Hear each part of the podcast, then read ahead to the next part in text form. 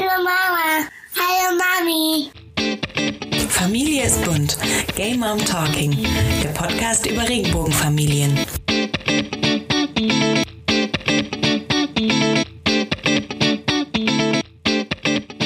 Willkommen zu einer neuen Episode von Gay Mom Talking, dem Podcast über Regenbogenfamilien. Ich bin Madita und ich erzähle heute etwas über mich, denn ich habe von euch ganz viele Nachrichten bekommen über Instagram, dass ihr gerne mal wissen möchtet, wie denn mein Weg zur Familie eigentlich verlaufen ist, denn ich habe hier regelmäßig Leute zu Gast, die die mir erzählen, die uns allen erzählen, wie sie eine Regenbogenfamilie gegründet haben. Und ihr habt natürlich recht, das ist natürlich auch total unhöflich von mir, dass ich meine eigene Geschichte hier noch gar nicht zum Besten gegeben habe.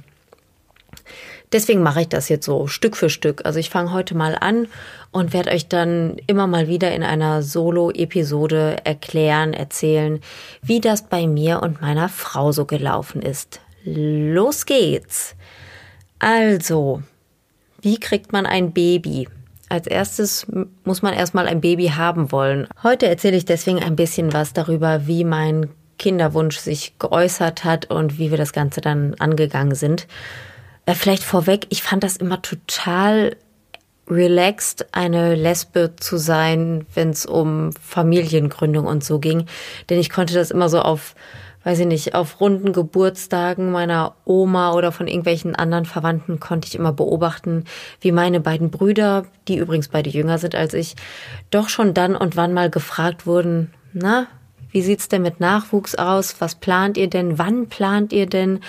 Und ich, ich wurde nie gefragt. Ich glaube, bei mir haben einfach alle gedacht, okay, die ist lesbisch, das ist in Ordnung, Sie ist damit glücklich, sie wird irgendwann mit ihrer Partnerin zwölf Katzen adoptieren und in einem kleinen Häkschenhäuschen wohnen. Das ist okay, das ist okay, wir akzeptieren das, aber wir brauchen sie jetzt nicht zu fragen, wann sie denn Kinder kriegt, denn sie wird keine Kinder haben. Und das fand ich super, denn äh, für mich persönlich gibt's jetzt echt nichts Schlimmeres, als sich bei bei solchen wichtigen Dingen so unter Druck setzen zu lassen oder ständig Fragen von außen zu hören. Also war ich echt happy, dass ich da verschont wurde. Aber die Realität war ja, ich wollte tatsächlich Kinder haben und zwar schon immer. Das war bei mir immer ein, ja, ein Wunsch, der in mir drin steckte, aber natürlich bis, bis, weiß ich nicht, Anfang 30 nie richtig konkret wurde, Umstände halber. Aber mit Anfang 30, 31 Jahre war ich alt. Da merkte ich also ganz deutlich auch, wie meine biologische Uhr sich meldete und ziemlich laut anfing zu ticken. Und da war mir klar, okay, das, das ist jetzt nicht nur eine Idee, sondern es ist wirklich ein richtig großer Wunsch und der Zeitpunkt, na ja, der ist jetzt nicht perfekt, aber du hast eine, eine tolle Frau an deiner Seite schon seit vielen Jahren und du solltest es jetzt tun. Also das hat mir auch mein Körper ganz deutlich signalisiert. Ich wurde also richtig kribbelig und ja, wusste, es, es ist jetzt meine Zeit. Und das habe ich dann natürlich auch meiner damaligen Freundin, meiner jetzigen Frau, Spoiler-Alarm, ähm, mitgeteilt und, und sie gefragt, was sie davon hält. Und sie hat gesagt, nein, ich will keine Kinder, auf keinen Fall, niemals und hat den Raum verlassen. Und ich saß dann da so ein bisschen bedröppelt auf dem Sofa. Aber weil wir uns jetzt schon, wie lange waren wir da zusammen? Viereinhalb Jahre? viereinhalb Jahre, fünf Jahre waren wir zusammen. Ich kannte sie halt schon ein bisschen und ich wusste, das, das war noch nicht das letzte Wort, was sie heute zu dem Thema gesagt hat. Und habe gewartet und gewartet und gewartet. Und es war natürlich so, wie ich es mir gedacht habe. Sie kam ins Wohnzimmer zurück, hat geheult, war total aufgelöst und sagte, ja, natürlich möchte ich mit dir Kinder haben. Ich blödi, ich habe es nicht sagen können, aber klar will ich mit dir Kinder und ja, jetzt ist es toll, lass es uns tun. Ja, jetzt saßen wir da, zwei Lesben mit Kinderwunsch und wussten nicht so richtig, wie es geht. Mussten uns auch erstmal überlegen, was wollen wir denn überhaupt? Es gibt ja verschiedene Möglichkeiten, um eine Regenbogenfamilie zu gründen. Adoption gab es damals noch nicht, weil es die Ehe für alle auch noch gar nicht gab und das Adoptionsgesetz ja halt so kacke war. Aber wir hätten ja ein Pflegekind aufnehmen können. Wir hätten eine, ähm, eine, eine anonyme Spende in Anspruch nehmen können oder auch zu einer Klinik nach Dänemark oder in die Niederlande fahren können. In Deutschland, in Deutschland war das damals nämlich auch noch nicht möglich oder nur so unter der Hand, wenn man jemanden kannte, der es gemacht hat. Aber eigentlich ging es in Deutschland nicht. Oder ja, wir hatten darüber nachgedacht, jemanden aus dem Freundeskreis zu fragen, einen Mann, der uns hilft sind von der Idee aber dann doch wieder abgekommen, als wir uns dann diverse Szenarien ausgemalt haben, die dann in Zukunft hätten entstehen können. Und es war uns echt zu riskant. Also wir, wir hatten einfach Angst, dass wir die Freundschaft zu diesem Mann aufs Spiel setzen und dass wir unsere Familienplanung, die wir uns so schön vorstellten, dann ja ris riskieren, in, in Stress sich umzuwandeln. Und das wollten wir auf gar keinen Fall. Aber uns war schon wichtig, dass unser Kind den Vater auch kennt und vor allem später dann auch richtig kennenlernen kann. Also haben wir beschlossen, uns einen privaten Spender zu suchen. Das ging damals über Internetseiten. Es gab so, weiß ich nicht, zwei oder drei mittelseriöse Internetseiten, wo man sich mit Männern kontakten konnte. Und es war so ein bisschen wie so eine Single-Börse ohne Liebe. Also es, es gab halt für jedes Pärchen oder für jede Einzelperson gab es so ein Profil. Man konnte ein Foto reinstellen oder auch nicht. Bisschen was über sich erzählen, ein paar Fragen beantworten. Und dann konnte man sich per Message anschreiben, um dann, ja, zu schauen, ob man zusammenpasst.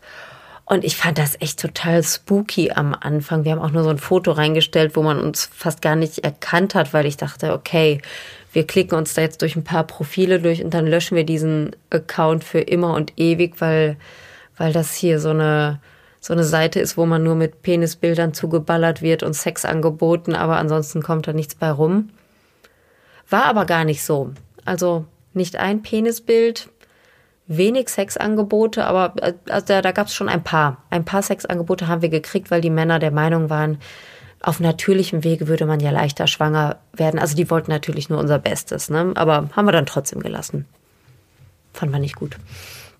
Aber großteils waren da wirklich tolle Typen unterwegs, die ähm, ganz nett und vernünftig mit uns in Kontakt getreten sind und einfach nur helfen wollten.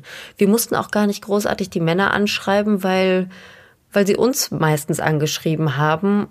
Und es war also super bequem. Wir haben das einfach mal so auf uns wirken lassen und ein bisschen sortiert, uns, ja, drüber unterhalten, wie wir das Ganze so finden. Und ich, ich fand es wirklich ein bisschen befremdlich, weil ja, das war so ein bisschen wie so eine Spielzeugabteilung voller Can-Figuren neben der Barbie und man konnte sich jetzt den besten Can aussuchen. Also ich fand's echt komisch.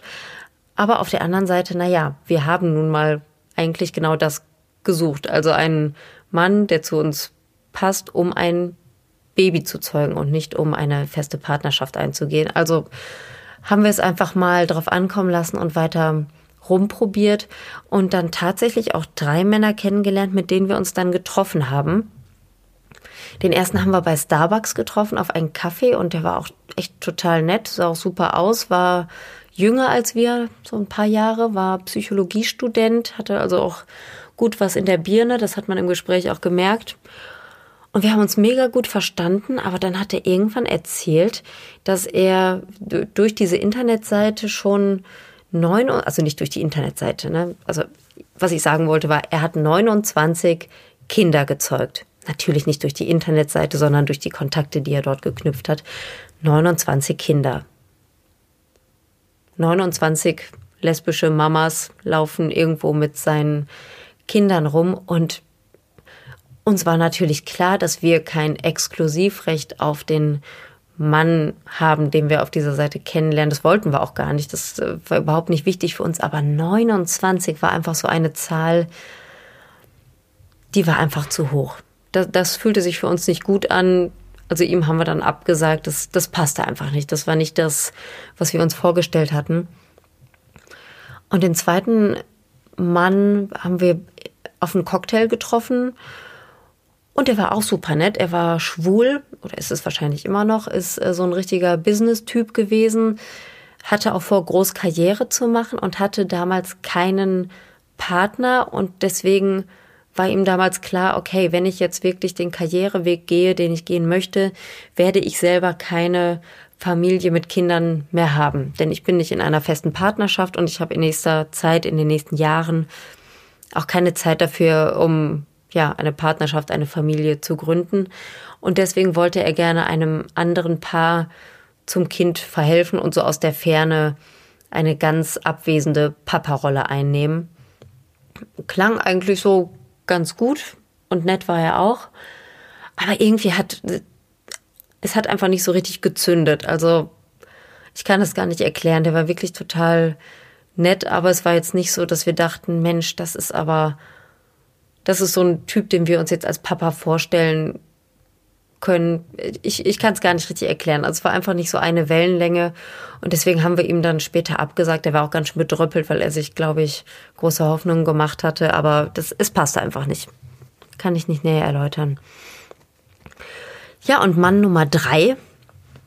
Das klingt so ein bisschen wie bei Deutschland sucht den Superstar irgendwie, ne? So, die sind jetzt alle im, im Recall, die Männer. Und ja, der, der Kandidat Nummer drei war war ein ähm, super sympathischer, gut aussehender Mann, in dem wir uns direkt verknallt haben. Also so gut wie man sich als, als Lesbe halt in einen Heteroman verknallen kann, aber den fanden wir einfach spitze. Da, ja, hat direkt alles gepasst, wirkte auch super zuverlässig, was wir auch wichtig fanden, hatte also schon so Gesundheitszeugnisse dabei, nachdem wir gar nicht gefragt hatten. Es war ja erst das erste Kennenlernen. Und ja, wir haben das Ganze nochmal sacken lassen, haben dann aber sehr schnell für uns entschieden, wir können es uns mit ihm vorstellen. Und so ist es dann auch gekommen. Also dieser Mann, den wir damals bei McDonald's übrigens das erste Mal kennengelernt haben, ist jetzt der Vater unserer beiden Kinder. Und wir haben immer noch guten Kontakt zu ihm, nicht zu eng, nicht zu locker. Das ist alles ganz wunderbar und ist dann, ja, ist tatsächlich über diese so mittelseriös wirkende Internetseite entstanden.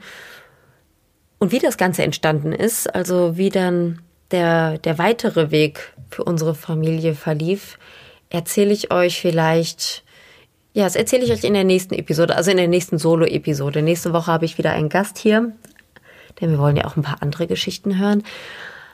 Ja, aber das, es geht noch spannend weiter, denn Bechermethode, wie macht man das denn? Da gibt's ja gar kein YouTube-Tutorial für. Sollte ich vielleicht mal drehen. Ich bin jetzt nämlich voll die Expertin. Hm. Wo kriege ich diese Spritzen her? Welche Größe nehme ich? Und, und so weiter und so fort. Also das waren alles so Sachen, da mussten wir uns ja erstmal mit auseinandersetzen und es war auch ganz viel experimentieren und es war auch sehr lustig. Also wir haben da wirklich viel Spaß bei gehabt und vor allem sind wir sehr, sehr, sehr, sehr schnell schwanger geworden. Das war einfach das Coolste daran. Aber wie gesagt, das nur als kleiner Ausblick, als Teaser für die nächste Solo-Episode. Das erzähle ich euch nämlich dann beim nächsten Mal. Und ich bedanke mich bei euch fürs Zuhören. Und ich bedanke mich bei www.regenbogenfamilien-nrw.de, dass ihr wieder diese Episode unterstützt habt und freue mich darauf, dass ihr nächste Woche wieder alle dabei seid. Bis dann. Tschüss.